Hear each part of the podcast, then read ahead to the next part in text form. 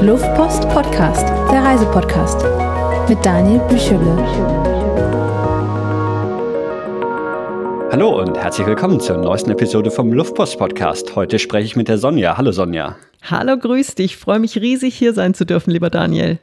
Ja, ähm, wir haben uns ein Land rausgesucht, nämlich die Mongolei, über die wir heute so ein bisschen im Detail sprechen wollen. Aber ähm, du hast deutlich mehr von der Welt gesehen. Und bevor wir, bevor wir in die Mongolei gehen, würde ich gerne einfach so ein bisschen von dir hören, was du schon so gesehen hast, was dich auch zum Reisen bringt. Magst du dich einfach mal so, so ein bisschen vorstellen?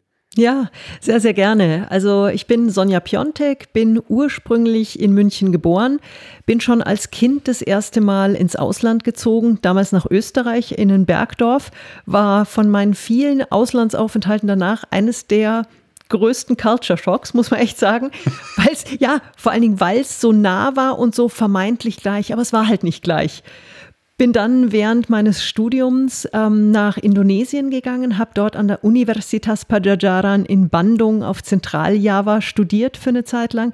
Dort bei einer muslimischen Familie gelebt, hatte sechs, äh, vier Brüder dann auch. Also faszinierend. In Deutschland habe ich eine Schwester, auf einmal hatte ich vier Brüder. Halleluja, es war richtig cool. Bin beruflich dann ähm, drei Jahre in China, in Peking gewesen mit meinem damaligen Partner habe dann die einmalige Möglichkeit bekommen, oh, stopp, habe vergessen, ich war dazwischen noch in Neuseeland für zwei Jahre. Auch das war, ja, ähm, ich bin für fünf Monate für ein Praktikum runtergegangen und habe zwei Monate nach Start angeboten bekommen, eine Managementfunktion, nämlich das CRM und, ähm, und Eventmanagement zu übernehmen. Und ich konnte es schon sehr früh Chancen sehen und hatte immer den Mut, schon sie wahrzunehmen. Bin dann also da wirklich äh, zwei Jahre fast im Paradies geblieben. Danach kamen dann die drei Jahre in China, in Peking, zu einer Zeit, wo China noch echt, ähm, ja, ganz schön, ganz schön authentisch und, und, mhm. und wirklich sehr fremd war. Faszinierende Zeit, sehr anstrengend, sehr bunt, sehr also es, es, war so das gesamte Spektrum von sagenhaft toll bis extrem schwierig. Aber in Summe eine unglaublich tolle Erfahrung und hatte dann die Möglichkeit, für drei Jahre ähm, für BMW nach Singapur zu gehen, als die Marketingdirektorin für BMW Asien. Wirklich a dream come true.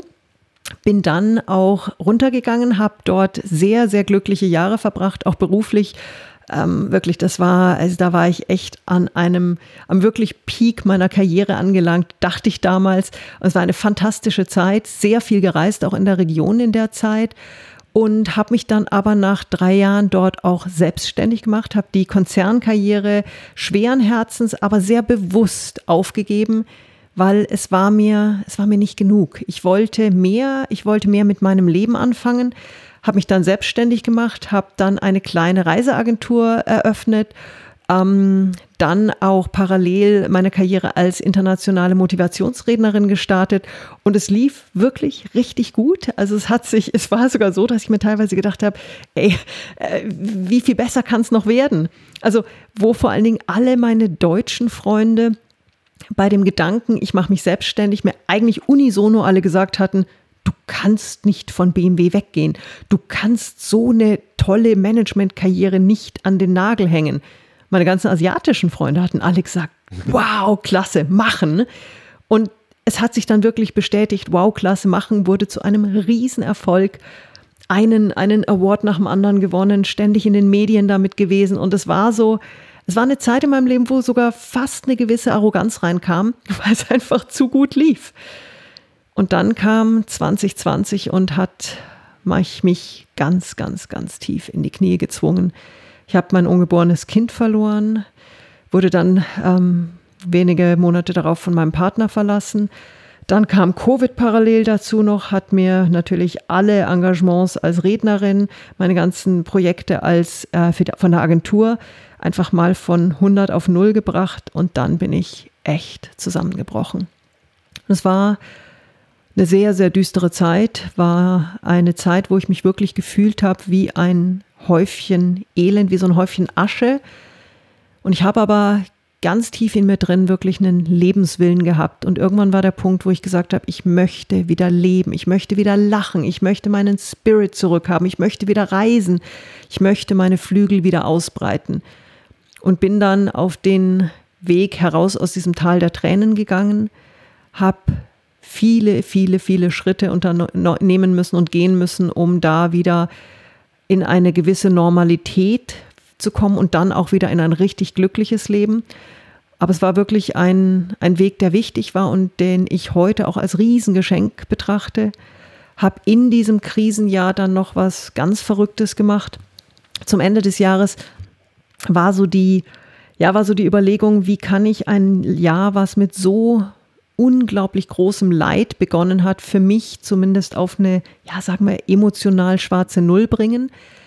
Und habe dann mitten in der, im, in der, im Global Lockdown, in der Pandemie, eine ganz enge Freundin angerufen, die Caroline, und habe nur gesagt, Caroline, ich muss was, ich muss was ganz, ich muss was Großes, was ganz Schönes, was ganz Tolles machen, um wieder wirklich richtig Glücksgefühle in mein Leben zu bringen. Lass uns nach Namibia fahren. Und es war im Oktober 20. Also wirklich die ganze Welt war im Standstill-Modus. Es gab eigentlich so gut wie keine Flüge, gar nichts. Namibia war grün auf dieser ähm, bekannten ähm, Covid-Liste. Es waren mhm. zwei Länder zu dem Zeitpunkt grün. Namibia war eins davon. Und wie, wie bist du auf Namibia gekommen? Hattest du schon ich war Verbindung schon, ich war schon, Land? Ja, ich ja. war schon relativ häufig dort gewesen und es war ein Land, wo ich mich neben der Mongolei ist es eins meiner Seelenländer und jeder normale Mensch hätte gesagt, bist du wahnsinnig. Also das geht nicht und es geht wirklich nicht. Und die Caroline ist Gott sei Dank nicht normal, sondern die Caroline ist einfach geil. Die hat nur, also es hat glaube ich zwei Sekunden gedauert. Da meinte Caroline nur, cool, when are we going? Und wir sind dann drei Wochen später nach Namibia gereist, haben wirklich ein Flugzeug gefunden, was geflogen ist. Und das Allergenialste ist, wir haben mit, also ich habe, wir hatten dann so die Idee, vielleicht ein bisschen, bisschen mehr ausgeholt, hatten eine Idee, ich hatte ja relativ gar nichts verdient in dem Jahr. Ähm, zum einen wegen Covid, zum anderen wegen meiner Lebenskrise. Auch Caroline hat als Fotografin jetzt nicht das Bombengeschäftsjahr hingelegt gehabt während Corona.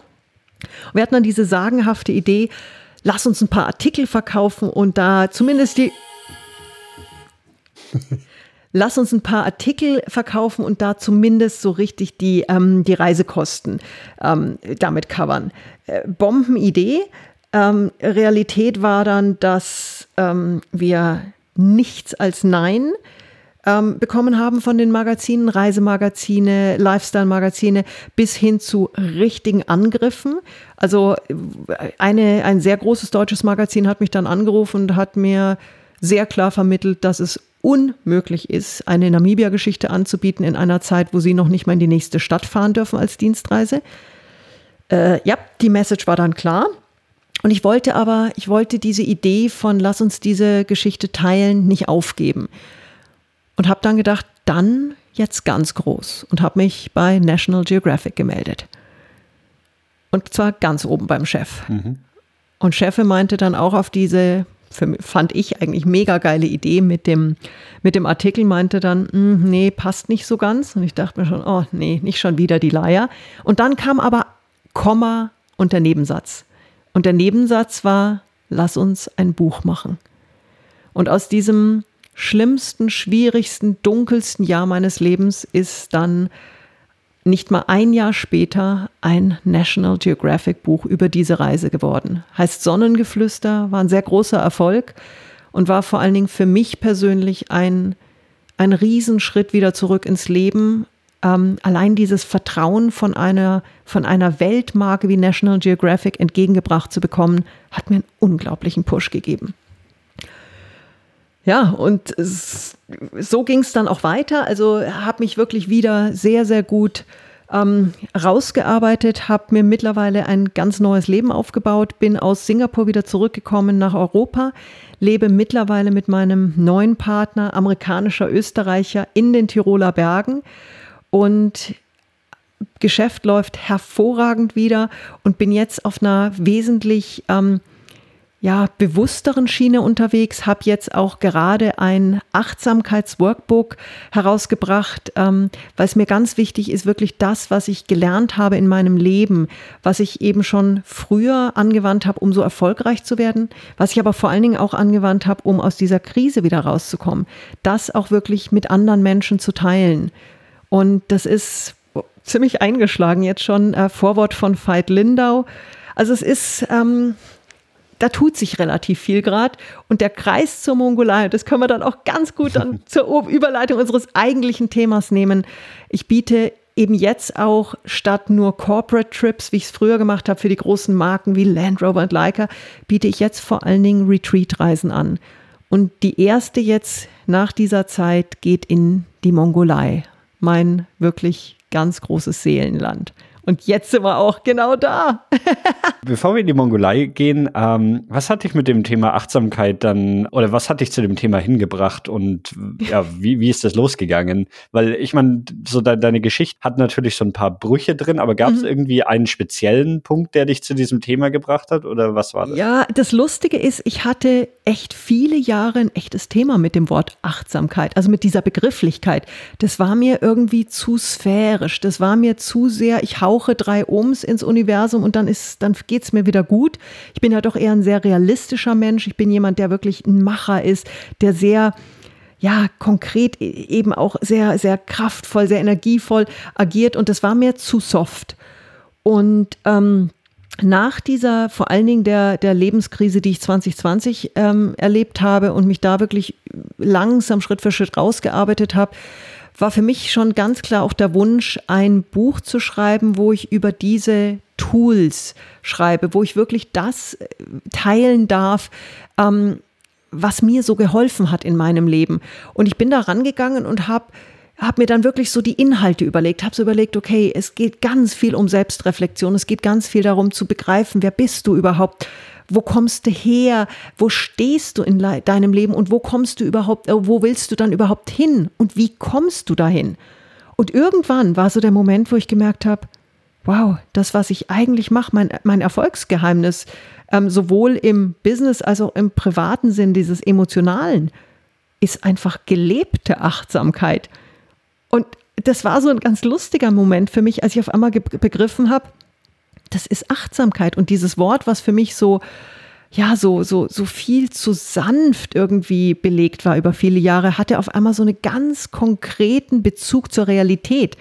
Insofern ist das Buch auch wirklich ein sehr realitätsnaher Umsetzungsachtbarkeitsführer. Also es ist wirklich ein, ein ganz konkreter Wegweiser zum Glücklichsein. Du hast die beiden Länder, deine Herzensländer Mongolei und Namibia. Die könnten wahrscheinlich unterschiedlicher nicht sein, oder? Warum diese beiden Länder? Ja und nein. Also sie sind natürlich auf den ersten Blick äh, ganz, ganz weit voneinander entfernt, nicht nur räumlich.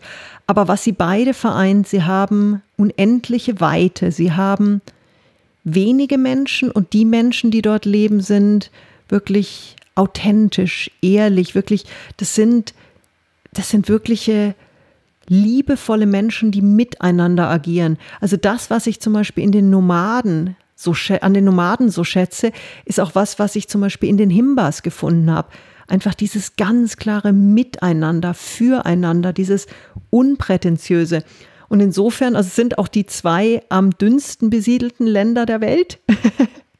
und damit ist auch eine Gemeinsamkeit. Ja, also es ist schon, es, diese Weite ist, glaube ich, was, was mich so fasziniert, dieses Atmen können, dieses einfach mal in der Natur sein, keinen Lärm, keine Straßen, keine Zivilisation, keine Ablenkung, sondern wirklich Natur und Mensch und Herz und Seele.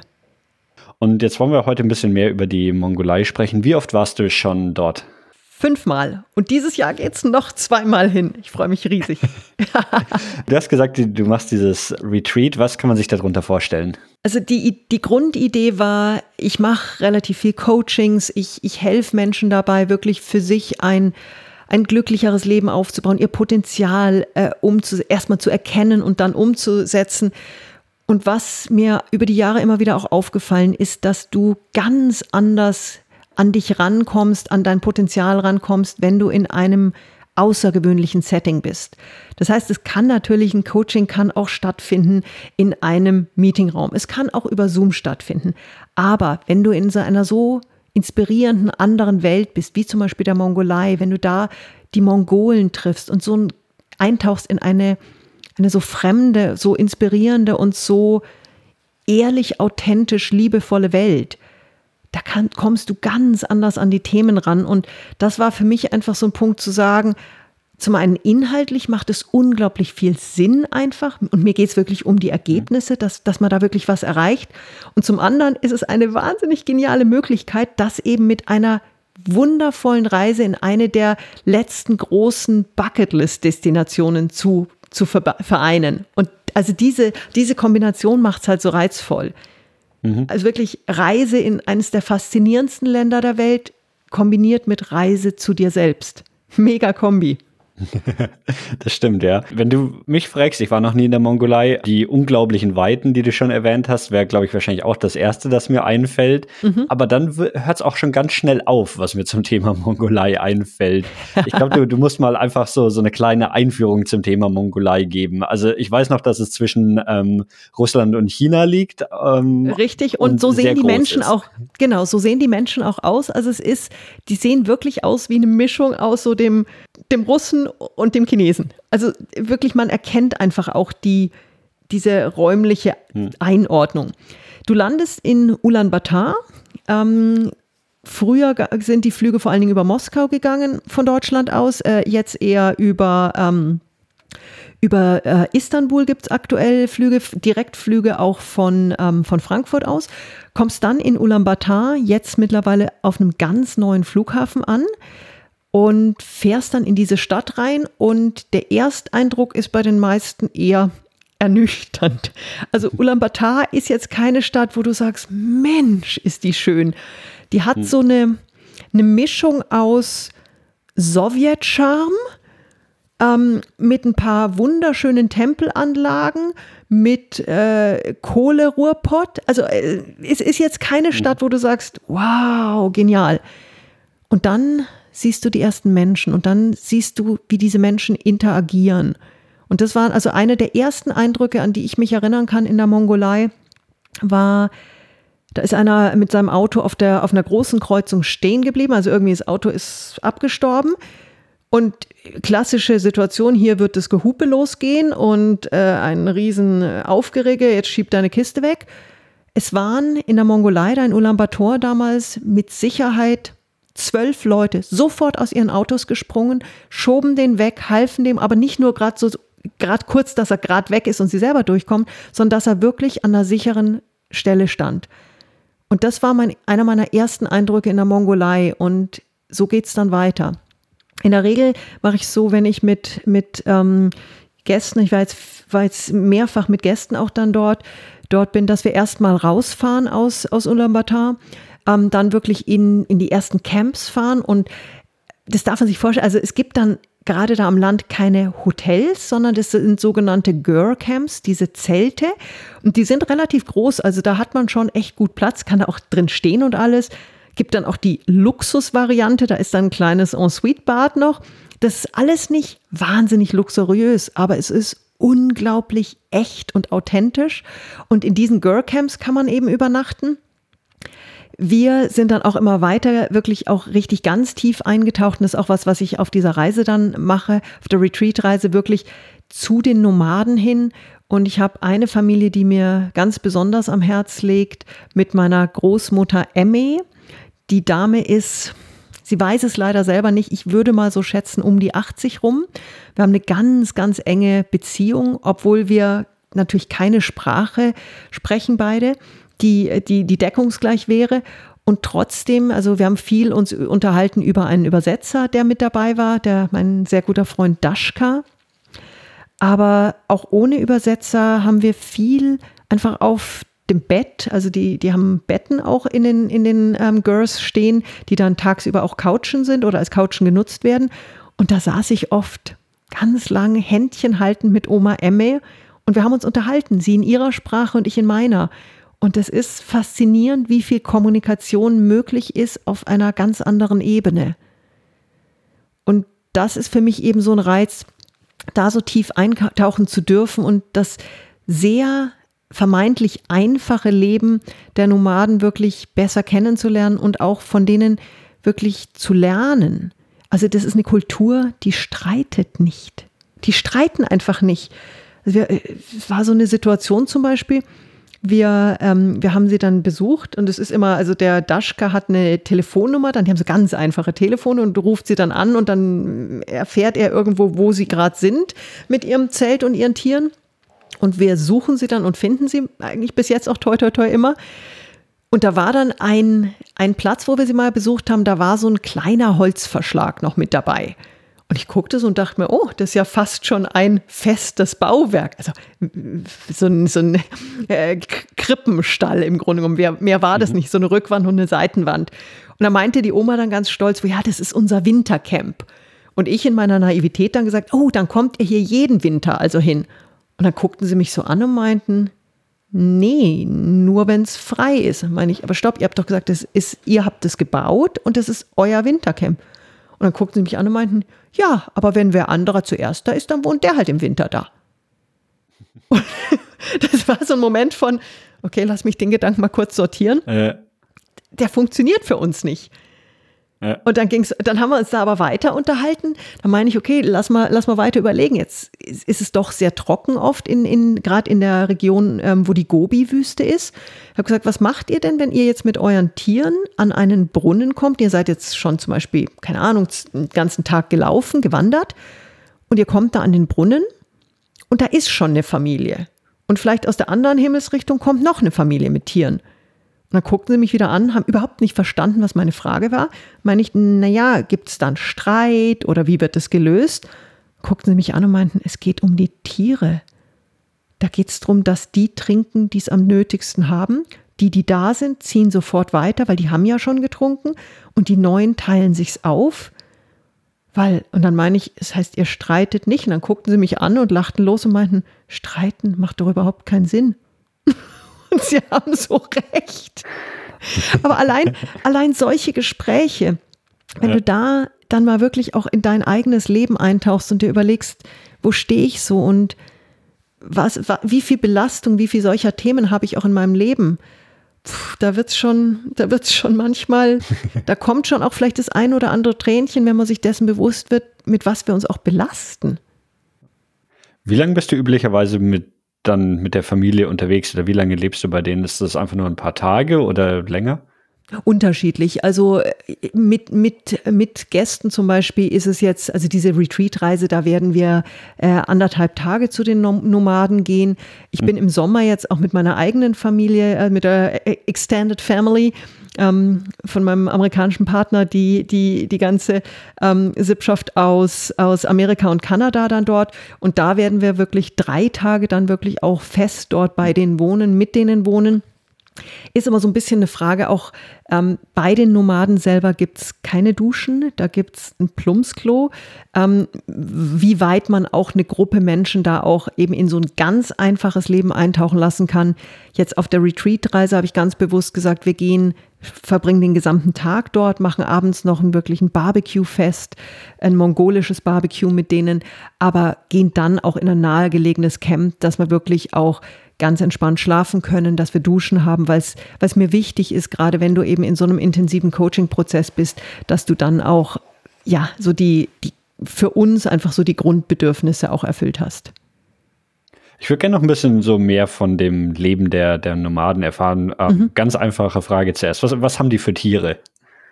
Äh, die haben vor allen Dingen ähm, Schafe, Pferde, Ziegen zum Teil auch. Ziegen, ähm, die sind ja dann die, ähm, wo dann auch die ähm, Kaschmirwolle von gewonnen wird. Aber vor allen Dingen Schafe, Ziegen, ähm, Pferde, wobei das jetzt auch keine, das sind jetzt keine wunderschönen, gepflegten, gestriegelten ähm, Reitpferde. Das sind halb wilde Nutztiere. Und die haben schon, also ich bin die auch viel geritten, die sind schon recht ruppig. Also das ist, es ist ein sehr liebevolles, respektvolles Miteinander, aber es ist jetzt kein Verhätschel, also das überhaupt nicht. Ich habe dann auch gefragt, warum sie keine Hühner haben. Meinten sie, die, die sind, sind zu schwach, die, die ähm, nein, nicht vertrocknen, die ver, die erfrieren, oder? nein, die erfrieren im Winter. Also es ist wirklich auch eine Frage, welches Tier überlebt den Winter. Ähm, mhm. Zum Teil kommen die mit in die, in die Jurten rein. Ähm, die Jurten sind dann im Winter, also wird es ja bitterkalt in der Mongolei. Und die Jurten haben aber in der Mitte immer einen kleinen Ofen, der wird angefeuert und du hast da in, der, also in dieser Jurte drin wirklich ein gewisses Sauna-Feeling. Also da wird es richtig schön wohlig warm. Aber für so ein Hühnchen ist es halt nicht, die, nicht wirklich so das beste Leben, weil die können im Winter nicht raus, die sind sofort tot. Ja. Und was machen dann die Mongo äh, die, die Nomaden? Wie, von was leben die? Einfach ihren eigenen Tieren? Verkaufen die Dinge, die sie erzeugen? Wenig. Also sie leben vor allen Dingen, sie sind Selbstversorger. Sie leben vor allen Dingen von ihren tierischen Produkten, ähm, sehr viel Milchprodukte auch, ähm, die interessant schmecken, sehr streng schmecken. Also die sind schon teilweise, mir, mir sind sie zu krass.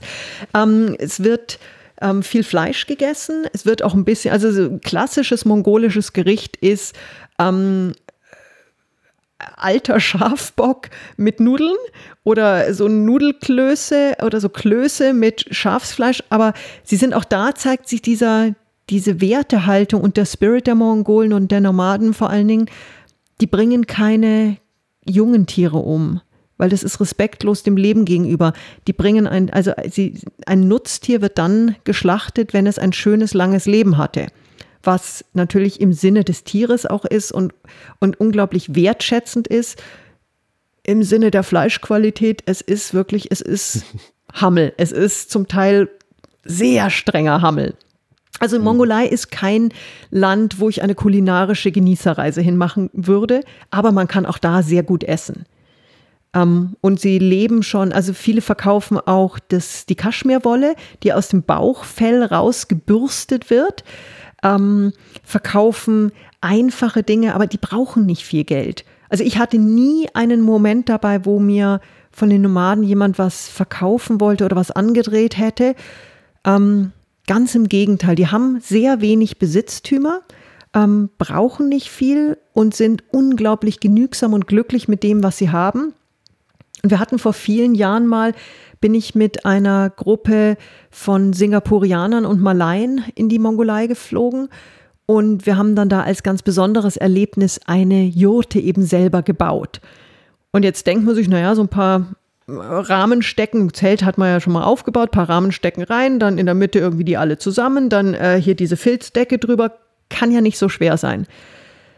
Ich glaube, wir haben drei Stunden gebraucht. Das war echt schwer.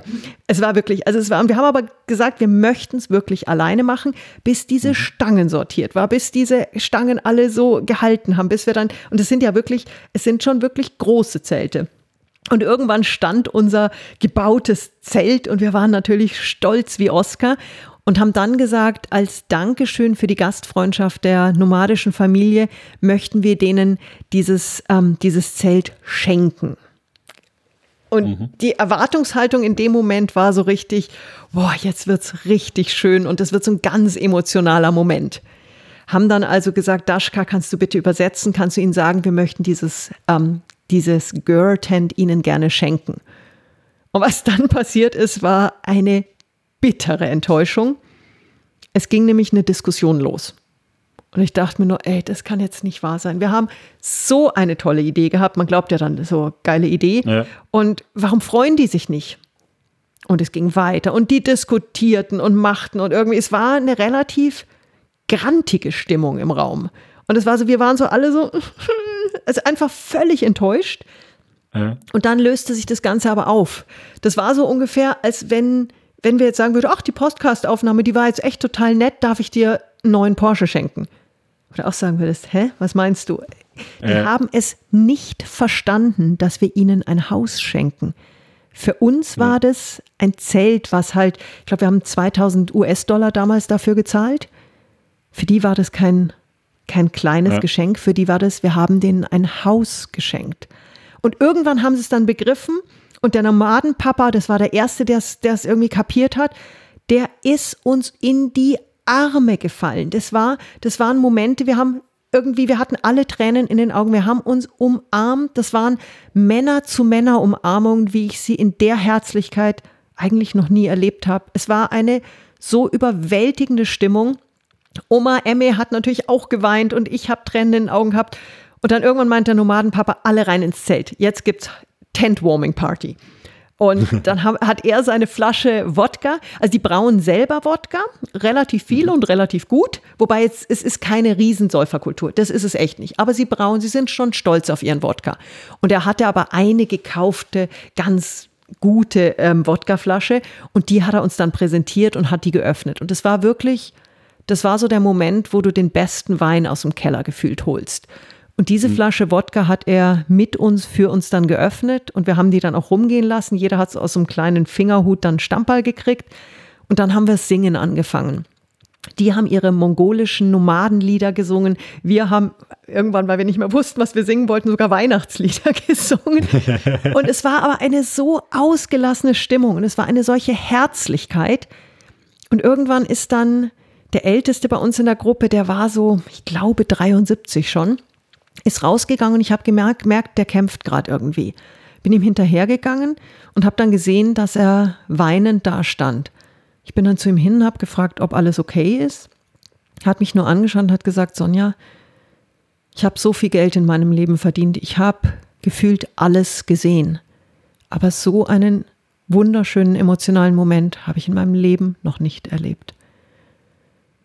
Und das sind, das sind so, das sind die Momente, die ich teilen möchte und weshalb ich immer und immer wieder mit Freunden, mit Gästen in die Mongolei gehe, weil das ist wirklich Menschlichkeit und Glücksgefühle auf einem ganz anderen Level. Wenn du so eine Reise machst, ist dann die Zeit, die du mit den Nomaden verbringst, der Hauptteil der Reise und dann nimmst du noch andere Sachen? Reist man viel rum oder ist man dann in einem Gebiet? Also du reist extrem viel rum und bist trotzdem nur in einem Gebiet. Ich glaube, das okay, bringt es ja. ganz gut. Nein, es ist so riesengroß.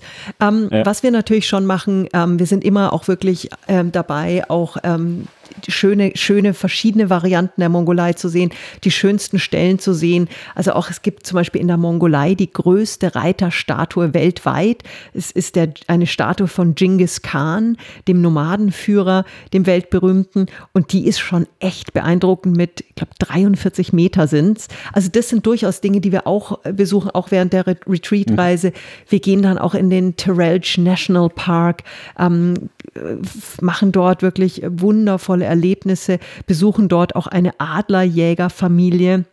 Das sind allerdings keine mongolischen Nomaden, sondern das sind Kasaken ursprünglich, die ähm, eben wirklich noch mit Adlern jagen. Die klauen aus dem Nest kleine Vögel, nur die weiblichen, weil die Männer angeblich zu faul sind.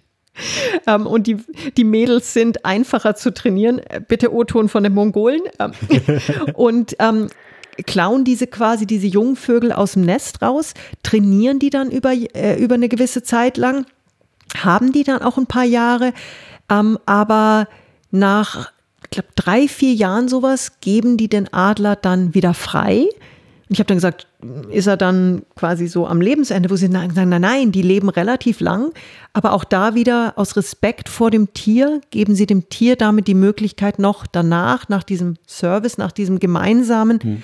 ähm, nach dieser gemeinsamen Zeit einfach ein Leben alleine noch zu leben in Freiheit. Und das sind, also es ist einfach eine, eine wundervolle, eine wundervolle Kultur. Und gerade wenn wir da bei den Adlerjägern sind, ähm, gehen wir zum Beispiel bei dem Coaching ganz klar auf diese Themen ein. Was brauchst du, damit du deine, deine Flügel ausbreiten kannst? Was brauchst du, damit du abheben kannst? Und was hält dich vielleicht auch zurück? Genauso wie so ein Adler, der ja einfach oft festgebunden ist. Aber er hat ja auch die Momente, wo er mit dem Jäger rausgeht. Oft reiten mit dem Pferd dann los. Der Adler sitzt auf dem Arm des, ähm, des Adlerjägers und dann fliegt der Adler frei los. Was bringt den Adler dazu, zurückzukommen in ein Leben in Gefangenschaft?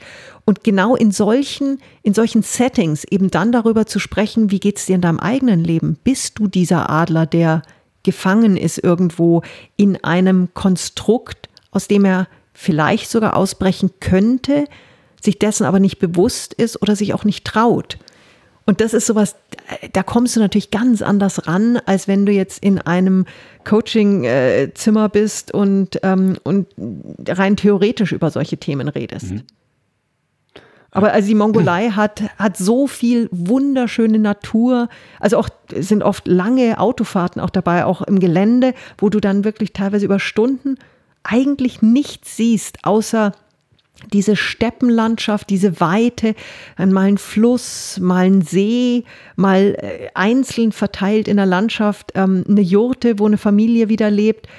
Aber da ist jetzt, also da passiert erstmal nicht viel Großes, aber es passiert viel innen. Das war jetzt gerade meine Frage. Man ist schon hauptsächlich dann einfach in, in der Wüste oder auf Landstraßen unterwegs oder ist man sogar gar nicht auf Straßen unterwegs oder wie? Ja, sagen wir mal so Schotterpisten. Also Straßen, mhm. es gibt Straßen, also auch gerade ähm, in, den, in den Westen raus. Nach Karakorum fahre ich eigentlich immer auch sehr gerne, weil das die, ist die alte ehemalige Hauptstadt damals von dem äh, Mongolenreich. Karakorum ist faszinierend, da ist wirklich ganz viel Historie auch. Und da gibt es eine Straße hin, aber alles andere sind Schotterpisten. Aber faszinierend, also auch landschaftlich so, dass es einfach nur Freude macht. Eine Frage, die ich noch zu den äh, Nomaden hatte, weil das, glaube ich, gibt es öfter, dass es bei so, bei so traditionelleren Lebensformen, dass die vom Aussterben bedroht sind, in der Form, dass eben die jüngeren Generationen keine Lust mehr auf das Leben mhm. haben und dann vielleicht doch in die Stadt gehen, um dort zu studieren oder was auch immer zu machen. Ist das bei den Nomaden auch so? Lustigerweise nicht. Und das ist ja wirklich ein Trend in vielen anderen Kulturen. In der Mongolei leben nach wie vor zwei Drittel der Bevölkerung nomadisch oder zumindest halbnomadisch. Und ich habe auch viele, gerade jüngere Leute kennengelernt, die sagen, sie haben, der Daschka zum Beispiel, der gute Freund von mir, der hat in Rumänien studiert Business und Tourismus, Doppelstudium, spricht hervorragend Englisch, hat wirklich viel von der Welt gesehen ähm, und sagt ganz klar, ich möchte Nomade wieder werden. Ich mache jetzt noch ein paar Jahre, verdiene ich ein bisschen Geld, dass ich mir einen, einen Grundstock aufbaue, das dann einfach vieles leichter macht. Aber ich möchte zurück zu meinen Wurzeln. Ich möchte dieses friedliche Leben in der Natur mit den, mit und von den, von der Natur, mit und von den Tieren leben, mehrere Generationen zusammen und einfach wirklich zu sich kommen. Also ist wirklich ein Phänomen, was in der, in der Mongolei nicht stattfindet oder bei weitem nicht in dem Ausmaß. Jetzt hast du sehr viel Positives erzählt. Welche Probleme haben die Nomaden? Ich nehme auch an, dass, dass das Leben als Kälte. Nomade nicht perfekt ist und es keinen Gut. Streit gibt und Nein, die ja. haben natürlich auch ihre Themen. Ähm, Kälte ist wirklich ein, ähm, ein Riesenthema, weil es im Winter brutal kalt wird und das Leben einfach wirklich hart ist. Also das ist, äh, das klingt so wahnsinnig romantisch, wenn wir da im Sommer hinreisen und dann da mit denen gemeinsam am Lagerfeuer sitzen und, und die uns Einblicke in ihre Kultur geben. Ähm, ich glaube, spätestens wenn der erste Schnee fällt und die wirklich eisigen Winde aus Russland runterkommen, dann ist es nicht mehr lustig. Ähm, auch das Thema eben, die meisten Nomaden haben keine sanitären Anlagen. Sie sind sehr sauber, aber sich eben in der, in der großen, weiten Steppe, wo Wasser zum Teil sehr schwierig zu finden ist, da sauber zu halten und auch Wäsche zu waschen, das ist einfach ein Riesenthema. Also das Leben ist nicht einfach. Und auch ähm, wenn du natürlich mit zwei, drei, vier Generationen zum Beispiel zusammenlebst, weit entfernt von allen Nachbarn, das, also da habe ich viel mit Daschka auch drüber gesprochen, das ist nicht nur einfach. Also wenn da mal irgendwo ein Missverständnis, muss ja kein großer Streit sein, aber ein Missverständnis oder mal es einem nicht so gut geht, du kommst ja da nicht aus. Also mhm. du bist schon auch ganz schön natürlich äh, auf die Menschen in deinem direkten Umfeld sehr stark angewiesen. Also es ist äh, dauerhaft wäre es für mich zum Beispiel keine Lebensform, die ich unbedingt ja. äh, anstreben würde. Ist natürlich auch eine Frage, was du gewöhnt bist. Aber es ist, ähm, es gibt sehr viel Gutes, ähm, aber ich glaube, als Nomade zu leben hat auch, ist einfach ein knallhartes Leben. Zu welcher Jahreszeit reist du denn dann normalerweise in die Mongolei? Also grundsätzlich sind, äh, ist für Touristen die beste Jahreszeit eigentlich auch so die jetzt mal in Anführungszeichen einzige Jahreszeit von Mai bis September. Da sind dann auch die Girl-Camps, die auch immer in, mitten in der, im gefühlt Niemandsland sind, sind dann auch offen. Ähm, davor und danach machen die meisten Camps zu, weil es einfach zu lausekalt wird und nicht mehr genügend Touristen da sind. Ähm, man kann auch im Winter natürlich reisen. Ich habe bis jetzt noch, ich habe eine Reise noch vor mir, die ich bis jetzt noch nicht umgesetzt habe. Da kam dann auch so ein bisschen Covid äh, leider dazwischen. Ich möchte im Winter zu den Rentierherden ähm, in der Nordmongolei. Da hat mir der Daschka aber auch schon gesagt, da möge ich mich äh, sehr gut darauf vorbereiten, einfach kältetechnisch, weil die noch nicht mal die festen Gür-Zelte haben, sondern die haben relativ offene Zelte. Und er meinte, das ist für Westler schon grenzwertig kalt. Hm. Und es ist oft noch so, dass sie am Abend schon noch ein bisschen was aufs, aufs kleine Feuerchen oder in den kleinen Herd einheizen. Aber zum gegen Morgen hin wird es bitter, bitter, bitter kalt. Woher kommt dann eigentlich sowas wie jetzt zum Heizen Brennholz, Kohle oder wie, wie heizen die und woher kommt das Ganz dann? Weil ich glaube, okay, ah, weil ich habe mich gefragt, wo, woher kommt das in der Wüste, ne? Ja. Weil die können ja. da ja wahrscheinlich nicht viele Bäume fällen. Also wirklich in der Tat ganz viel äh, tierischer Dung. Ähm, das war auch immer ganz lustig. Die sind wahnsinnig praktische Menschen auch.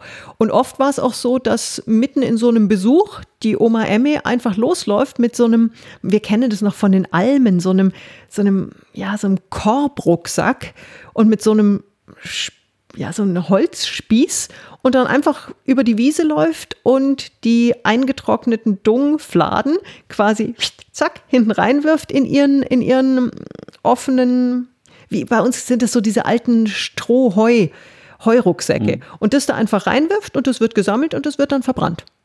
Ab und zu auch ein bisschen Holz, aber Holz ist jetzt nicht, also in vielen Gegenden der Mongolei gibt es nicht viel Holz, aber da wird halt mhm. dann der Dung verbrannt und der brennt relativ gut.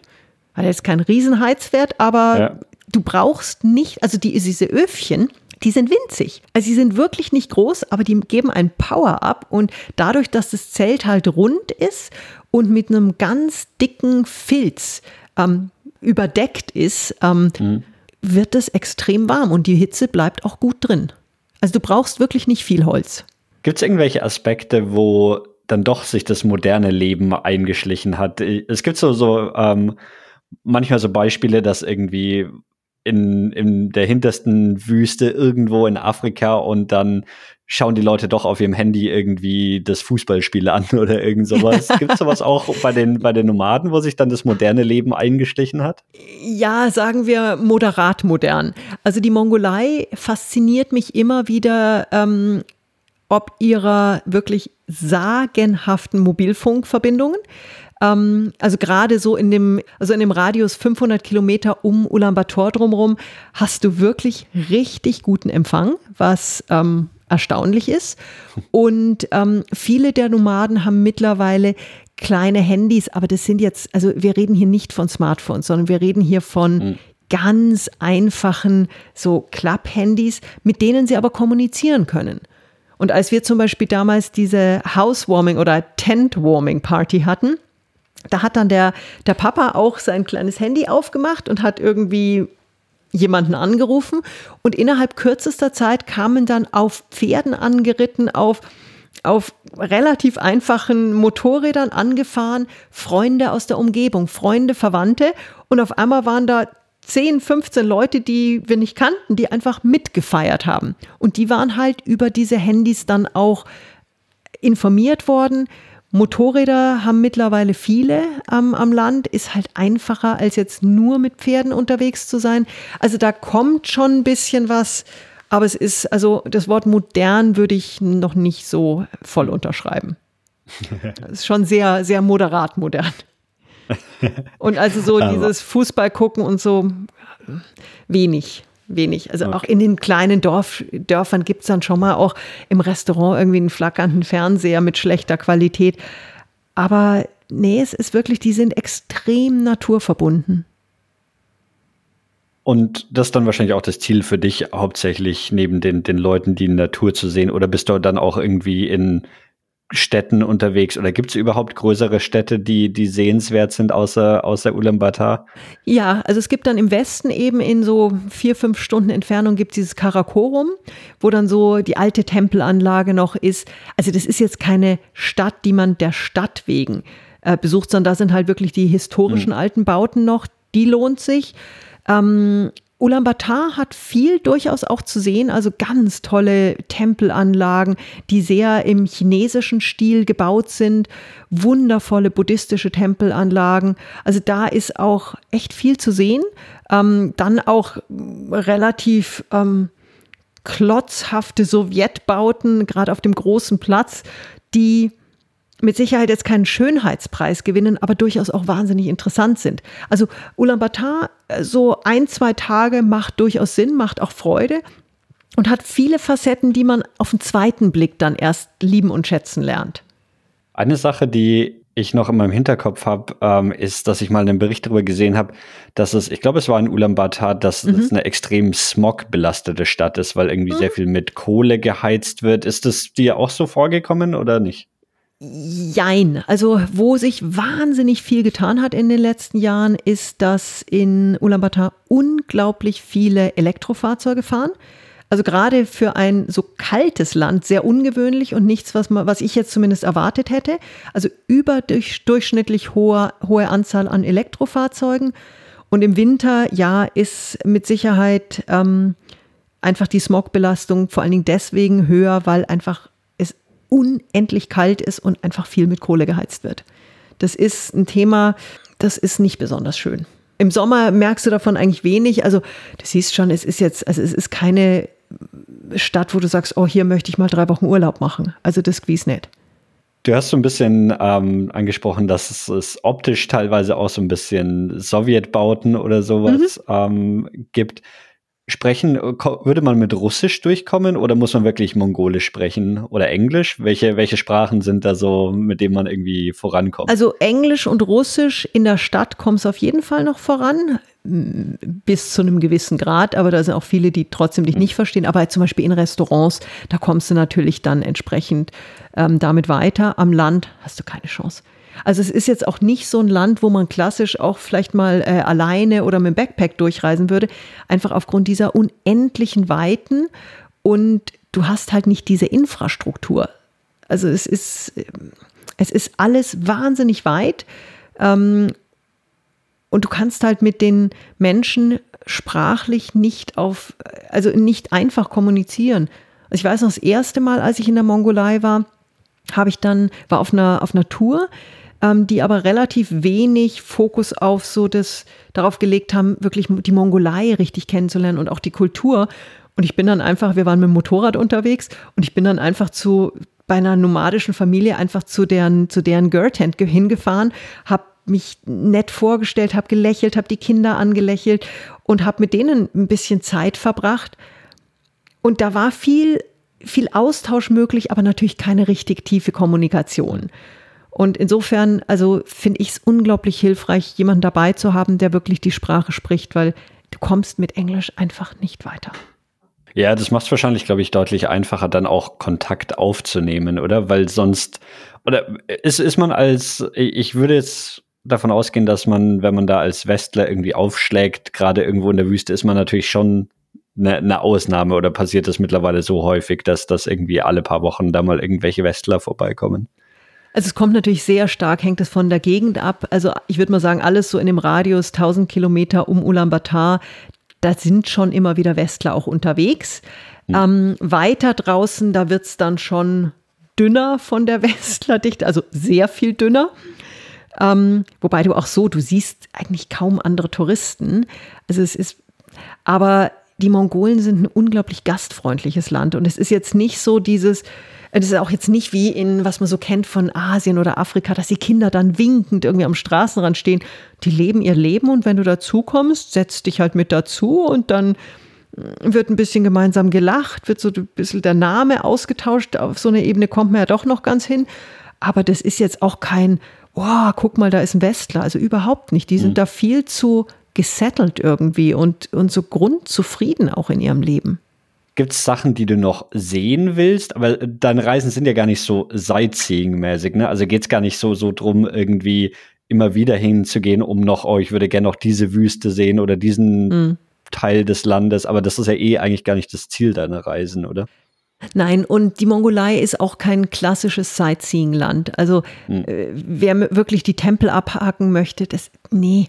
Also die Mongolei ist wirklich ein Land, wo es um viel um das Erleben, um das Fühlen, um das um die Weite geht und ich finde, das ist eigentlich ein viel schöneres ähm, Reisen, da jetzt eben nicht die drei Museen abzuhaken und die gibt es natürlich auch in Ulaanbaatar, aber vor allen Dingen eben in der Weite Menschen kennenzulernen, dann auch in die Wüste zu gehen, dort mit den Kamelen zu reiten.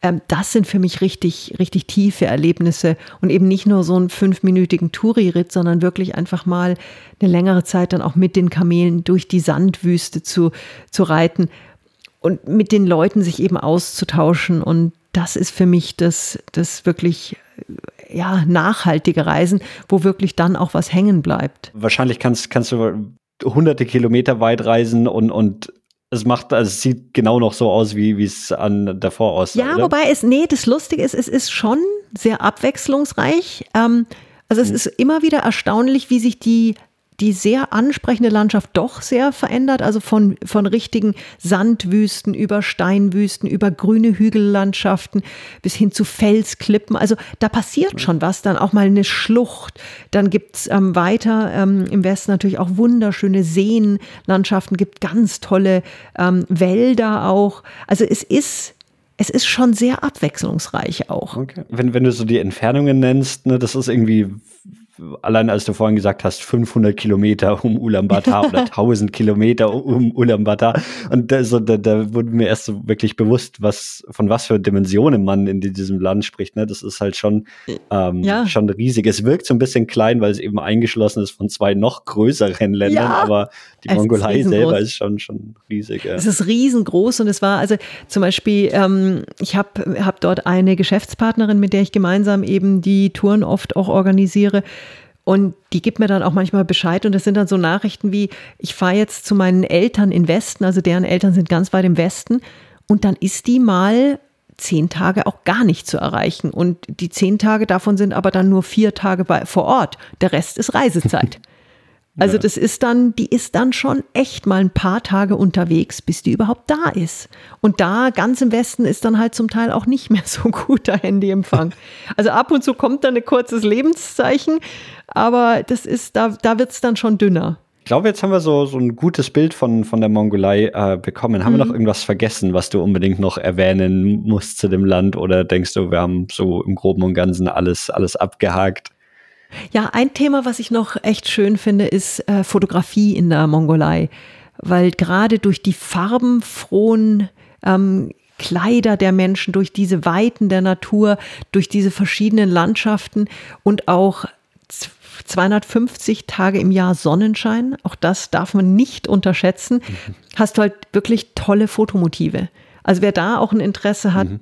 das ist, da ist die Mongolei wirklich ein sehr dankbares Land. Eine Sache, die Fotografen auch immer lieben und ich könnte mir vorstellen, dass das in der Mongolei auch funktioniert, ist, dass man nachts keine Luftverschmutzung oder Lichtverschmutzung mhm. hat, ne? dass, man, dass man die Sterne Von sehen was? kann.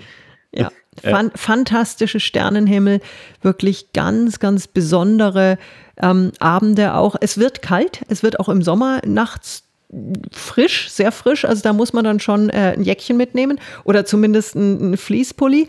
Ähm, aber da hat also dieses, du hast halt wirklich einen klaren Himmel, du hast keine Lichtverschmutzung und du hast wenig Wolken, was auch ist ja oft so, dann hättest du keine Lichtverschmutzung und hast mhm. dann aber äh, den Himmel voll Wolken. Überhaupt nicht. Du hast mir auf jeden Fall Lust gemacht, auch mal in die, in die Mongolei zu reisen. wann, wann, steht jetzt deine nächste Reise an? Du hast sogar gesagt, du reist noch zweimal dieses Jahr. Genau, also ich bin im August mit der Familie für zweieinhalb Wochen, drei Wochen ähm, in der Mongolei und dann Ende September ist diese Retreat, Coaching-Retreat-Reise, mhm. letzte Septemberwoche für sechs Tage. Und danach geht es wieder nach Namibia zum Ausgleich? Äh, bestimmt irgendwann mal wieder. Noch nichts Konkretes geplant, aber hey, die Möglichkeiten bestehen ja. Dann Sonja, ganz vielen Dank, dass du dir die Zeit genommen hast, uns von ähm, deinem, deinem Herzensland hier zu erzählen. Das war wirklich super spannend. Danke dir, lieber Daniel. Ja, und ich sage Tschüss und bis zum nächsten Mal. Tschüss.